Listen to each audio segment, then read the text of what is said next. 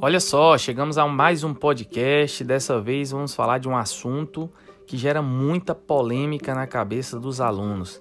É uma teoria motivacional conhecida como teoria dos dois fatores de Herzberg.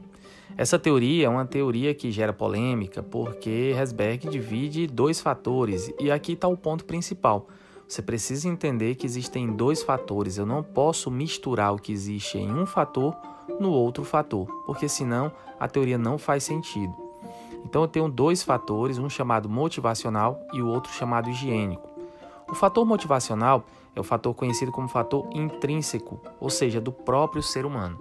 O ser humano, ele tem fatores que são próprios dele, por isso trazem satisfação, chamados também de fatores satisfacientes.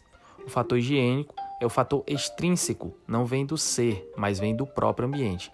Aquilo que a empresa fornece a ele, por exemplo. Então, se vem do ambiente, não vem do próprio ser, gera nele insatisfação.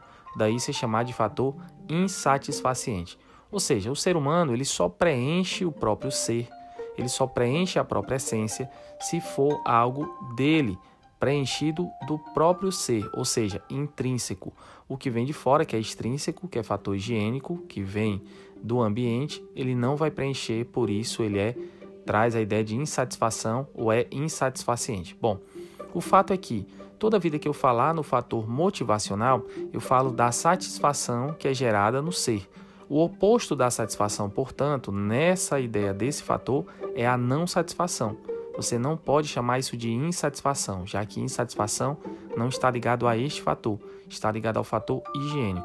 Portanto, o fator higiênico ele gera insatisfação e o oposto do fator, o oposto da ideia da insatisfação é a não insatisfação no fator higiênico.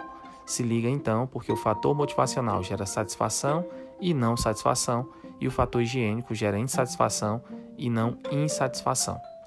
Forte abraço, até o próximo podcast.